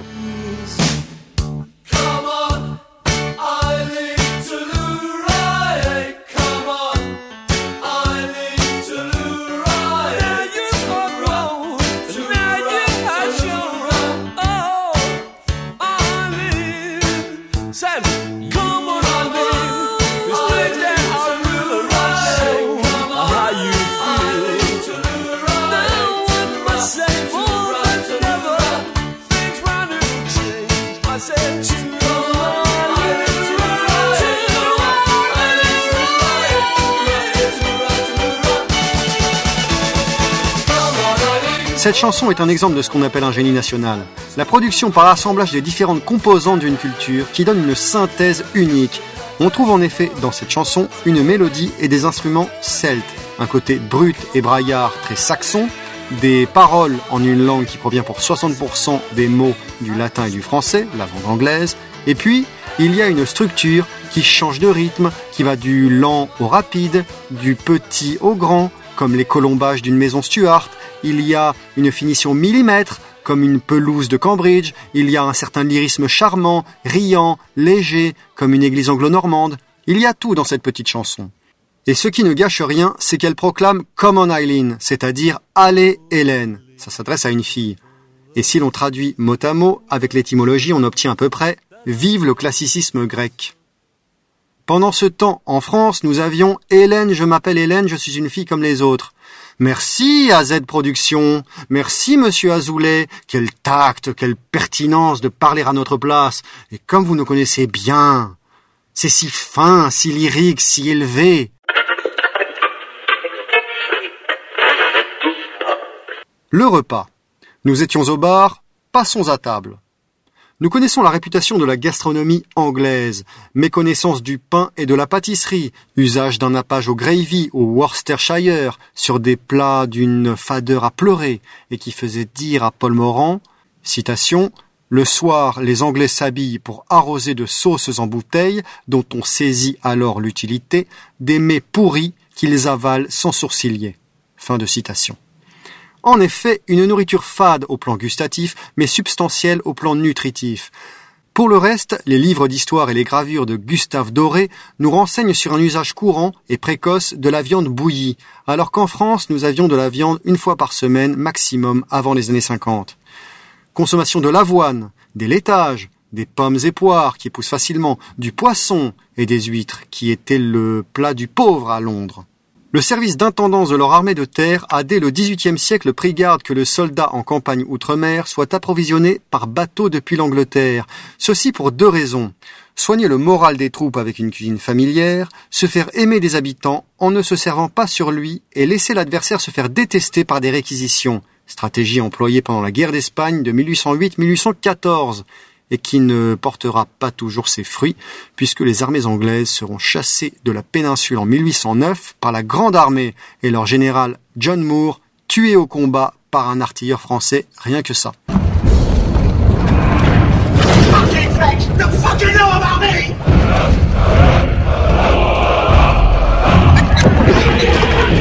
Passons à la haute cuisine, si tant est que ce soit un domaine vraiment si crucial qu'on le dit. Eh bien, ce fameux cuisinier britannique qui a vulgarisé la cuisine soignée, Gordon Ramsay, la trogne terrible de Hell's Kitchen, a été formé par Marco Pierre White dans les années 90, qui lui-même avait été formé par les frères Albert et Michel Roux, qui tenaient un restaurant chic à Mayfair, le Saint-Germain-des-Prés de Londres, un restaurant nommé, ça ne s'invente pas, le Gavroche. D'autre part, on a vu depuis une dizaine d'années les restaurants notamment londoniens monter en gamme de manière surprenante, tandis que les grands magasins de vêtements Mark Spencer lançaient un supermarché de plats préparés extrêmement fignolés. Pendant ce temps, en France, Monoprix Gourmet stagnait, et il n'y a toujours à Paris que deux restaurants populaires de style franco-français soignés, le bouillon Chartier et le bouillon Pigalle, alors qu'il devrait y en avoir cinq par ville française minimum. Résultat, les clients lassés des files d'attente de 200 mètres se jettent sur le hamburger voisin et le poulet frit. Dialectique du maître d'hôtel et du valet, pourrait-on dire. Vous le voyez, la culture anglaise procède d'une manière générale par un génie de l'imitation et du brevetage, processus intelligent mais contestable du point de vue moral, puisqu'il consiste à ingurgiter chez l'autre, puis à régurgiter chez lui un bien ou service, cette fois marqué d'un prix et d'un copyright. Hmm, not sure if such a way of copying is right. Anyway. Le génie anglais veut peaufiner, affiner, trouver à tout prix la forme la plus aboutie, la plus adéquate d'un produit, d'une discipline et la fixer dans les principes les plus fonctionnels possibles. Cela donnera soit des règles écrites, soit un usage, c'est-à-dire une habitude forgée par l'expérience. Grande importance de la coutume dans un pays régi par le droit coutumier, custom law. C'est cette maturation, cet affinage qui préside aux proportions d'un terrain de foot, à l'écartement des poteaux de rugby, au diamètre de la balle de golf, à la taille du revers d'un trench coat, au mode préférentiel du buffet pour le petit déjeuner, au port de l'uniforme obligatoire à l'école, etc., etc. Comprenons-nous bien. Le football, le tennis, la boxe étaient pratiqués depuis le Moyen Âge par tous les pays européens, mais sous différents noms et selon différentes règles c'est d'Angleterre que provint un jour une norme qui elle-même provenait d'un usage après essai et erreur étalé sur des siècles. La même mécanique des fluides préside probablement à la formation de la langue anglaise telle que nous la connaissons aujourd'hui, par captation et synthèse, par des périodes liquides puis des solidifications. La même mécanique préside enfin à la formation de la culture au sens pratique, le plus vital pour la beauté de la vie. La manière dont nous sommes habillés, la manière dont nous marchons, dont nous parlons, notre accent, notre ton, nos gestes même, tous ces éléments concrets qui se trouvent devant nous en permanence au point que nous les oublions, tous ces usages sont profondément empreints des valeurs d'une société à un moment donné. Ils sont secrétés par sédimentation successive, heureuse ou fâcheuse, d'usages qui se prolongent ou s'opposent les uns les autres. L'étude et l'interprétation de ces usages, c'est cela la vraie sociologie. Vrai et rarement universitaire, car subversive. Quelques exemples de mécanique des fluides anglo-continentaux. Le sport. Le jeu de paume, la soule, le calcio, pratiqués partout en Europe depuis des siècles, sont un jour devenus le tennis, le rugby, le football, etc. Tous anglais. Exception, le handball allemand. Le vêtement. Le costume italien, les bottes de telle région et le chapeau de telle autre ont un jour concouru à former le costume anglais. Même chemin dans le style casual ou streetwear, nous l'avons vu. L'industrie. Les Français Denis Papin et Jouffroy d'Aban ont inventé l'un une machine à vapeur terrestre et l'autre une maritime. Mais c'est l'Angleterre qui en fera un commerce payant avec les sociétés de chemin de fer et les bateaux à aube. L'Église anglicane. Elle a tout pris à sa mère, l'Église catholique, puis en a sorti le Book of Common Prayer. La franc-maçonnerie. Elle n'a fait que copier son système d'entrisme et de cooptation sur les corporations, notamment celles des architectes. C'est l'Écosse et surtout l'Angleterre qui convertit cette ingénierie sociale en un réseau secret de pouvoir politique. Nous pourrions continuer ainsi longtemps et nous rendre compte que la captation, maturation, restitution s'applique à l'étiquette, au protocole, à l'ameublement, à l'école, etc., etc. Dans une transposition à la synagogue, nous pourrons constater que le mode de réflexion de la Kabbale rappelle fort le travail des pythagoriciens quinze siècles avant le Zohar, ou que Platon est employé sans jamais être nommé dans la pensée midrashique, mais que sa pensée est retournée au service d'une opération apologétique. Relisez Céline plus laconique quand il parle du travail des coucous sur les cocus. Pour en savoir plus en restant chez soi, il existe les livres et les films.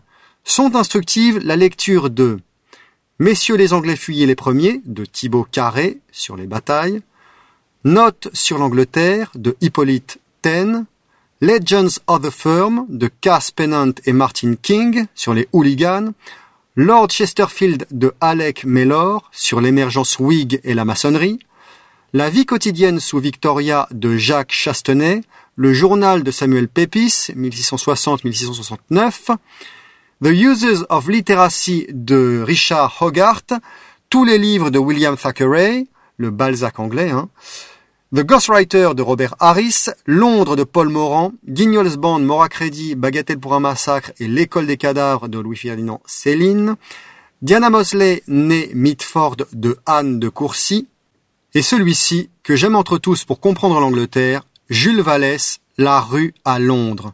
C'est un livre d'exil écrit après la Commune et rien n'a changé entre ce que Vallès a vécu là-bas il y a 150 ans et aujourd'hui.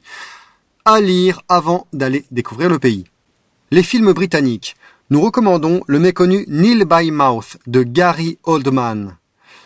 Nous recommandons aussi The Firm dans ses deux versions 1989 et 2009. Gosford Park de Robert Altman, Trainspotting de Danny Boyle, Naked de Mike Leaf, This is England de Shane Meadows et Snatch de Guy Ritchie. Pour qui parvient à encaisser le climat, l'Écosse est probablement encore plus majestueuse et attachante que l'Angleterre. C'est pourquoi faisons un bref arrêt sur Trainspotting 1995. Est-ce là un film sur le trafic de drogue, sur l'amitié, sur l'Écosse, sur le quartier d'Édimbourg, Corstorphine, sur la minorité catholique à laquelle appartient Mark Renton qui soutient les Hibernians, les Hibs, opposés aux Hearts of Midlothian, le club protestant et franc-maçon? Non pas. C'est un film, si l'on sait le regarder, sur l'évolution de la musique à la fin des années 80, lorsque le punk et le mouvement skinhead ne sont plus l'avant-garde, lorsque la new wave et la cold wave s'essoufflent. Et qu'est-ce qui prend le relais? Ce sont les balbutiements de la techno, musique électronique dont les spécialistes disent qu'elle n'a fait que prolonger ce que Kraftwerk et Joy Division avaient initié dix ans plus tôt. Au même moment, la ville de Londres, en plein marasme depuis la mi-70, devient la ville du boom, le centre d'une croissance économique nouvelle basée sur le secteur tertiaire, avec l'agence immobilière, le cabinet de conseil, la banque, la com, etc. Ce changement intervient à la moitié du film lorsque Diane dit à Mark You're not getting any younger, Mark. The world's changing, music's changing, even drugs are changing. You can't stand here all day dreaming about heroin and Ziggy Pop. It's Iggy Pop. Whatever. I mean, the guy's dead anyway. Iggy Pop is not dead. He toured last year. Tommy went to see him. The point is, you've got to find something new. She was right. I had to find something new. There was only one thing for it. Version originale laissée juste pour goûter l'accent écossais. Traduction Tu ne peux pas continuer à taper de la rabla et à écouter Ziggy Pop. Le monde change, la musique change, même la drogue change. Suite à quoi, Marc change de vie, s'expatrie à Londres, se met au travail comme agent immobilier, se met à l'exta et à la techno. Remarquons que le film commence avec Iggy Pop Lost for Life et finit par Underworld Born Sleepy, c'est-à-dire qu'il commence avec le punk et finit avec la techno. Or, Iggy Pop et Underworld sont précisément réunis sur le morceau suivant sorti en 2018.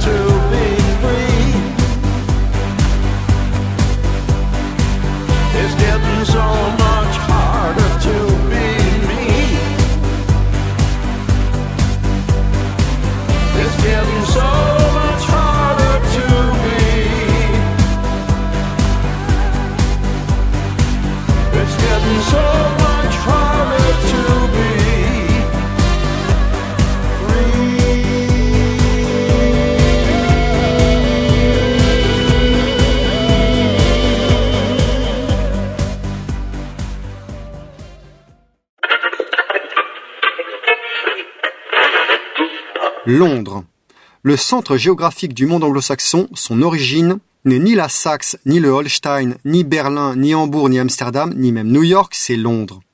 Il y a peut-être une autre ville que Paris pour la beauté, c'est Londres. Ville de beauté, d'âpreté au gain, de dureté encore plus accentuée que Paris. À ceci près que Londres est une ville de propreté qui a depuis longtemps dressé les arrivants à ne pas jeter les papiers par terre sous peine d'amende. Il faut se rappeler ce qu'est Londres d'un point de vue topographique. C'est un ancien marécage, séparé par un fleuve large comme quatre fois la Seine, profonde comme quatre fois la Seine, dimension assez vaste pour faire passer des navires marchands de fort tonnage. C'est-à-dire que des bateaux de commerce long courrier, dès le Moyen Âge, entraient par la mer du Nord directement dans la ville, au centre du pays, et déversaient leur cargaison directement dans les entrepôts. Il faut imaginer ce qu'ont été les entrepôts de Londres au XIXe et XXe siècle. Des hangars de taille gigantesque, remplis jusqu'au plafond de matières brutes, du coton, du tabac, du chanvre. Tout cela se revendait ensuite à des bateaux européens et se traduisait, se décantait en or dans les arrière-boutiques, puis était porté dans les coffres-forts de Londres, les banques de la City, immédiatement voisines des docks et des entrepôts. Voyez-vous le processus de captation s'opérer devant vous? Chercher les matières dans le monde, les rapporter, les manufacturer, les vendre et encaisser le bénéfice. Un aperçu de l'aspect fabuleux des anciens docks est donné au début de Bagatelle pour un massacre, lors de la scène avec Monsieur Forbes et Monsieur Jones.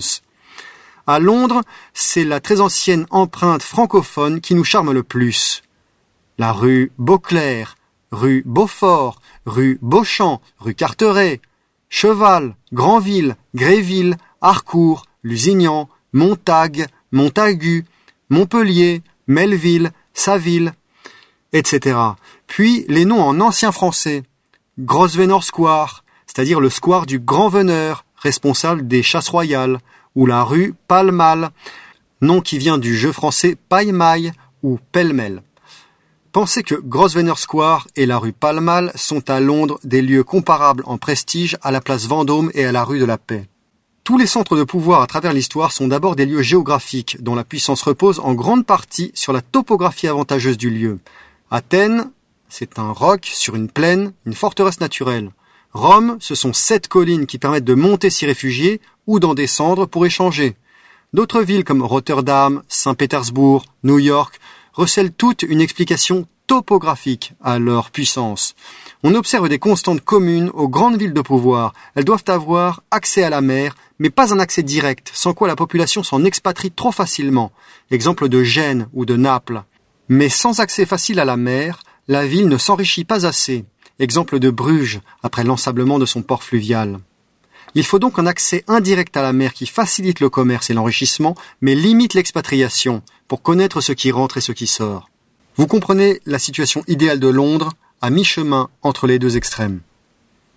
Pour se représenter ce qu'a été Londres entre la période qui suit immédiatement le grand incendie et la fermeture des docks, soit de 1670 à 1970 environ, il est utile de regarder les tableaux de James Tissot et les gravures londoniennes de Gustave Doré. D'ailleurs, Tissot et Doré, qui sont deux plasticiens dont les œuvres sont les plus utilisées par les livres d'histoire anglais sur le XIXe siècle, eh bien, ce sont deux Français. Une fois de plus, les témoins les plus précis de l'Angleterre viennent de chez nous. Les tableaux de Tissot, surtout, permettent de se faire une idée de ce qu'a été Londres au fait de sa puissance. Prenez 10 secondes pour regarder le tableau de Tissot, T-I-S-S-O-T, qui s'appelle La Tamise. Là, vous verrez ce qu'a pu signifier au XIXe siècle le fric, la bourgeoisie, la puissance, la beauté, la vie excitante, le Londres fluvial avec accès à la mer voisine et débarcadère mondial de marchandises. Et en même temps, une société absolument locale, raciale, enracinée, exclusive. Aucun tableau plus que La Tamise de Tissot ne donne une impression aussi vive de ce qu'a été la conscience bourgeoise anglaise, de ce qu'elle est encore aujourd'hui et continuera probablement à être longtemps. Primauté de l'influence française. Et même si les anglo-saxons ont des productions remarquables, ils trouvent rarement le juste équilibre entre le fonctionnel et l'esthétique. Ils seront souvent soit trop bruts, efficaces, soit trop nunuches. L'empire anglo-saxon, et même J anglo-saxon, pour être précis, semble influencer la petite France alors que celle-ci les précède. Quand Huxley parle par exemple d'une dictature qui saurait faire aimer l'esclavage. Il ne fait que reprendre Tocqueville dans sa prédiction d'un pouvoir tutélaire sur des gens, citation, qui tournent sans repos sur eux-mêmes pour se procurer de petits et vulgaires plaisirs. Quoi d'autre? On sait très bien que Einstein n'a fait que copier Poincaré, que Freud a brodé sur Charcot, que Denis Papin et Geoffroy d'Aban ont précédé James Watt, que Méliès et les frères Lumière ont enfanté l'ingrat Hollywood, que Charlie Chaplin a tout pris à Max Linder, que le Chelsea Royal Hospital est copié de l'Hôtel des Invalides, etc. Si le pillage du savoir-faire pionnier français et son brevetage par des prédateurs constituent le substrat de la citation de Jean Rousseau que nous avons écouté plus tôt, ce cruel constat est aussi le sujet de la seconde partie des Illusions perdues de Balzac, avec le personnage méritant mais naïf de Séchard, confronté au parasite Cointet, car tout est dans Balzac. Mais qui sait lire Balzac? Le combat pour la beauté, c'est une intuition, un goût, un penchant qui nous fait préférer, sans même en avoir identifié l'origine au premier abord, le produit français, expression involontaire d'un être collectif profond, plutôt que le produit anglo-saxon. Ainsi, nous préférons les chaussures Weston, fabriquées à Limoges, plutôt que Crockett Jones, les pneus Michelin, originaires de Clermont-Ferrand, plutôt que Goodyear ou Bridgestone. Écoutez donc ces idées de cadeaux de Noël. Les tout Le Creuset, plutôt que Staub la vaisselle des faïenceries de Gien dans le Loiret plutôt que Wedgwood, et dans les collections Gien le Roi en 37 plutôt que les gammes Ralph Lauren Home ou Laura Ashley. Nous préférons encore les tapisseries d'Aubusson plutôt que Harlequin, les vêtements Lacoste plutôt que Fred Perry, les tableaux de Chardin plutôt que ceux de Reynolds, le pot-au-feu ménagère plutôt que le Sunday Roast. Il faudrait toute une émission et davantage pour célébrer cette intelligence, cette simplicité française qui va droit au but et dont le produit fini révèle sans crainte d'être copié l'exécution, comme le treillage métallique de la tour Eiffel par exemple, ou la queue de rotor de l'hélicoptère Alouette. Oh oui que nous aimons cette simplicité française, résumée par excellence dans le képi, la casquette Bijard, le palais de Chaillot. Cette netteté, cette sobriété, ce côté La Fontaine, immeuble haussmanien, Éric Satie, comme s'ils partaient tous, sans le savoir, du même point invisible d'un ciel platonicien. C'est peut-être une bonne raison pour gagner de l'argent, pouvoir s'entourer du meilleur art et artisanat de notre génie national. Nous pourrions vous parler de cela des heures durant, mais le temps presse et nous avons rendez-vous. C'est l'heure de l'interview gauchiste. Coucher devant les dealers, leur donner raison, qu'on a là de la démission idéologique face aux questions d'ordre public. Interview gauchiste. C'est l'entretien avec un gauchiste, titre emprunté au film de Neil Jordan sorti en 94 sous un autre nom toutefois je crois. Aujourd'hui c'est Pierrick, militant activiste antifa, qui a la bonté de prendre sur son heure de muscu pour répondre à nos questions. Alors, Pierrick, vous êtes un militant de la région Bretagne, vous êtes actuellement masqué et ganté, vacciné plutôt trois fois qu'une, et vous me disiez hors antenne à l'instant que vous faites vous-même vos injections, c'est vrai? Euh, non, ça c'est euh, ça c'est les injections de stéroïdes, je te disais. C'est pour être euh, plus fort au combat. Justement, nous y venons. Quelle est votre passion? Quel est votre combat? Euh, alors, euh, bah nous, bah on lutte euh, contre euh, les fachos. Voilà, nous y sommes. Alors, ces fachos, Pierrick, qui sont-ils? Que font-ils? Comme disait Zone Interdite, quel est leur budget? Où sont leurs réseaux? Bah en fait, euh, c'est tous les bah tous les trucs qu'on voit dans les médias là, les les fachos qui nous menacent là, les les extrêmes. Oui, Pierrick, merci de mentionner les mots-clés. Alors, pouvez-vous clarifier pour l'auditeur la différence, par exemple, entre le fascisme d'extrême droite et l'extrémisme d'ultra-droite? Je crois que c'est pas la même chose. Bah je crois, euh, je crois il y en a, ils sont plus dans la dans la campagne, je crois, et l'autre plus dans la ville, je crois. Hum hum. Rat des villes et rat des champs. Universalité du rat noir. Mais est-ce qu'il existe encore plus fasciste que ces distinctions-là, je veux dire? Par exemple, est-ce qu'il y a, je sais pas, un, un méga complotisme de giga droite?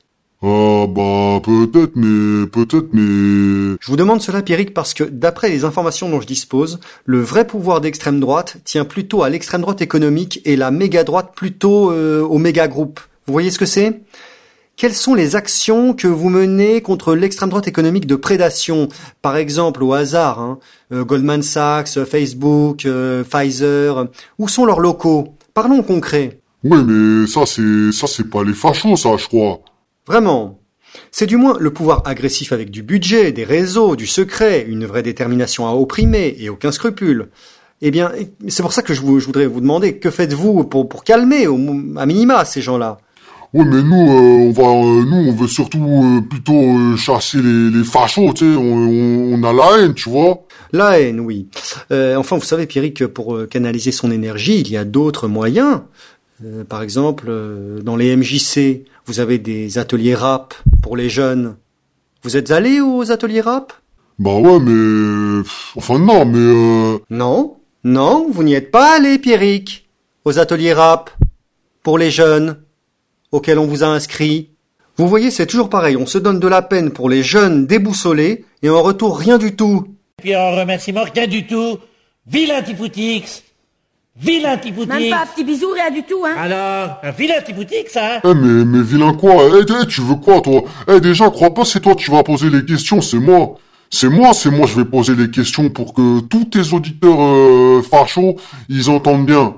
Et qu'on va continuer à lutter contre cette mentalité euh, facho, colonialiste, euh, raciste, euh, Pardon Pierrick, au contraire, cette émission prend la défense des Bretons. C'est pas les fachos qui vous colonisent par monnaie numérique, par QR code et migrants imposés. C'est l'extrême droite économique, c'est le méga groupe, c'est le pacte de corruption. Euh, n'importe quoi. Eux, justement, ils sont gentils avec nous. Ils nous donnent des subventions, des contacts dans la police. Essaye pas de m'engrainer dans des trucs, toi. On a besoin de rien, nous. Moi, j'ai mon shit, j'ai Skyrock, mon KFC sur Uber mon, mon shaker de prot, mes stéroïdes, j'ai mon abonnement muscu, mon Instagram. Moi, voilà, je suis pas opprimé, hein. Et si je veux réfléchir, bah, je regarde Netflix, normal. Et pas vos sites de fachos, là. Non mais Pierrick, il n'y a pas de fascisme en Bretagne. hein. Il y en a 0,1% euh, en Italie, ça s'appelle Casa Pound, c'est-à-dire c'est des jeunes travailleurs de Rome et Mantova et ailleurs qui euh, montent des concerts, euh, des locaux pour les pauvres, euh, qui organisent des consultations médicales gratuites. Voilà, c'est ça, si vous voulez, le fascisme, oui. euh. Euh, non, non, il y a, eu la République de Salo aussi, hein. Et euh, Pasolini, il a bien montré que c'était... Euh... Oui, il a montré de drôles de choses dans les lettres luthériennes et écrits corsaires. D'ailleurs, que lisez-vous, Pierrick? Non, ça c'est des livres à mes parents, profs de fac, j'ai pas le droit d'y toucher. Euh, bah je lis... Euh... Moi, je vais te dire, je lis quoi? Je lis tous les renseignements sur les actions des fachos, là. De Bastion Social, Alvarium... Après, le centre à Lille, celui à Dijon, à Toulouse. Eh, tu vas pas me dire que ça, c'est gentil, hein. Là, tu vas faire quoi? Mais punaise, mais c'est des, des cuisines populaires avec distribution de nourriture, ça, ça peut porter le nom que vous voulez, euh, c'est moral. Hein. Vous pourrez jamais rien faire contre ce qui est moral, ça revient toujours dans l'histoire. C'est une loi comme la loi de Newton. Mais donc, pour vous, il y aurait une cuisine, euh, comment vous dites, une cuisine fille, une cuisine tché, une cuisine, comment vous dites? Une cuisine euh, facho Voilà, ça. Pour changer de sujet, Pierrick, je vois que vous êtes, comme la plupart des antifas, habillés tout en noir, dans un esprit très euh, Camille Janera. Que vous vous mettez au Fred Perry, au Lacoste, avec du retard sur vos adversaires fa. Question. Verra-t-on bientôt des antifas en Stone Island, dont l'emblème est une rose des vents qui rappelle la croix celtique, vous savez? Euh, non, parce que Stone Island, c'est deux fois le prix de Lacoste, et que nous, on est pauvres, justement. On est la conscience prolétaire contre la bourgeoisie des PME. Pierrick, merci d'avoir répondu aux questions de l'entretien. Est-ce que vous souhaitez rajouter quelque chose? Est-ce que, par exemple, vous pouvez nous chanter une belle chanson antifa? Euh, ouais. Pas de facho dans nos quartiers. Pas de quartier dans nos quartiers. Attends, attends, attends, attends, je sais plus bien les paroles. Euh, euh, attends, si tu veux, notre devise c'est ni Dieu, ni maître, ni Dieu donné. Et... Voilà, alors Pierrick, merci beaucoup de votre disponibilité et nous... Attends, attends, on la chante en italien, je crois que ça fait euh, Nodeo, Nodona, Nideo, Doran, Bella ciao, Bella ciao, la la la. Santillano, à 18 contre un seul facho, il nous faut l'aide du maire comme c'est ballot. Ainsi, jeunes entrepreneurs, prenez six mois pour parfaire votre éducation en Angleterre, puis rentrez pour faire vôtre ce programme très clairement tonnerre, tout aux Anglais chez eux, rien aux Anglais chez nous. Le temps actuel dit de l'avant est une période d'attente faite de joie contenue, de sobriété et d'effort, toutes choses qui rendront plus belles les fêtes de Noël. Il n'est point de banquet qui ne se goûte vraiment sans plusieurs jours d'assaise. L'avant est aussi le temps des publicités pour Chanel numéro 5, le moment de décorer son logement, de regarder Maman j'ai raté l'avion et Le Père Noël est une ordure, de se retenir de piocher dans le coffret Champs-Élysées de Lint et de préparer de bonnes résolutions car gouverner, c'est prévoir. Univers recommandé pendant l'avant, les trajets bien couverts à pied dans le froid, les oranges, le thé vert dans un samovar en rentrant, les romans de Dostoïevski, et pour les franco-londoniens, les chants de la chorale catholique de Brompton Oratory à Chelsea, juste en bas de chez vous. Merry England, Merry Christmas, joyeux Noël les camarades.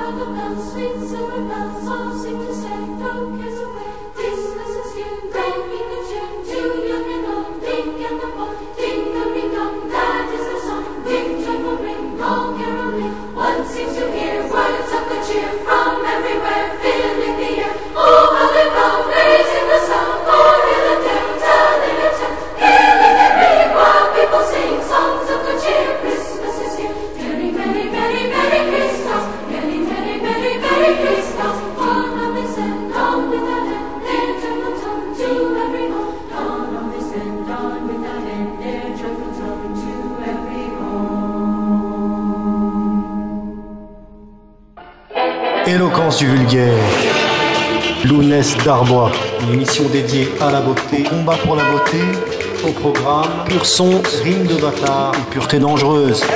Une émission qui sera aussi un exemple du très beau français que des hommes qui n'étaient pas des hommes de plume écrivaient à leur époque. J'ai dit enculé ta race J'ai rien fait, merde Éloquence du vulgaire.